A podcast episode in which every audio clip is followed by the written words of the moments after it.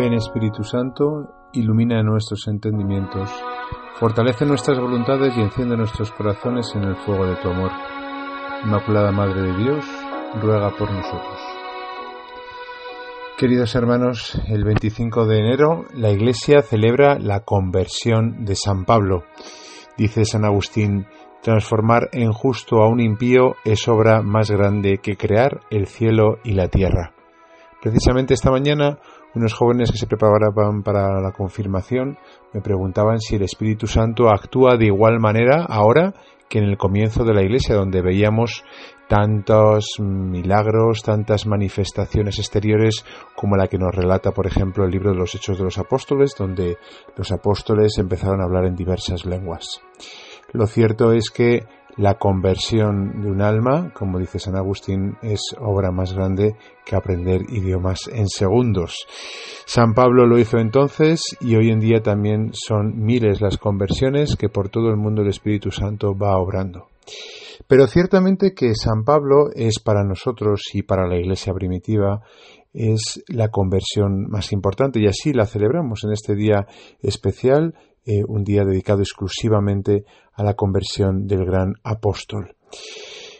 Eh, como todos sabemos eh, y hemos escuchado muchas veces relatado por el mismo Pablo tres veces en el libro de los Hechos de los Apóstoles, él fue un perseguidor de los cristianos, llevado por el celo que le llevaba su educación judía de ser muy fiel a aquello que había aprendido en las escuelas rabínicas, perseguía a aquellos que creía que blasfemaban contra el Dios que él había aprendido de pequeño. Camino a Damasco, como sabemos, Dios le hizo caer del caballo y no le preguntó por qué persigues a los cristianos, sino que Cristo mismo se le hizo presente preguntándole ¿por qué me persigues? Ciertamente que cada uno de nosotros, cada cristiano, cada bautizado, es Cristo. Por eso Cristo se identifica con nuestros sufrimientos y Pablo, desde el suelo, eh, ciego ante el deslumbramiento de esta nueva vida, tiene que ir a Damasco, como sabemos, donde allí eh, será curado por Ananías. Una nueva vida comenzará para él, una vida que se centrará a partir de entonces en Cristo. ¿Quién eres, Señor, que me ciegas con tu luz, que te cruzas en mi camino? Ciertamente a partir de entonces la palabra de Cristo Jesús aparece, dice el Padre Morales, 164 veces en sus escritos. Pablo está convencido de que en Cristo lo tenemos todo, de que teniéndole a Él lo demás lo podemos tener por basura, así lo dice en la carta a los Filipenses capítulo 3 versículo 8. Todas las cosas las estimo como estiércol comparadas con la grandeza sublime del conocimiento de Cristo Jesús. Pues esto mismo es lo que queremos en este día pedir al Santo Apóstol, conocer a Cristo, conocerle íntimamente como Él le conoció. Quizá nos hayamos caído del caballo, quizá hayamos sido cristianos de cuna, pero todos podemos decir que nos falta mucho en ese conocimiento de la persona de Cristo.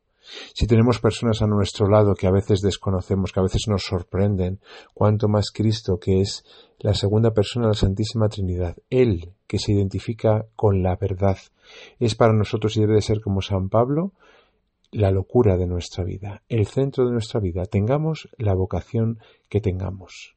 Dice San Juan Crisóstomo de San Pablo, el corazón de Pablo es el corazón de Cristo.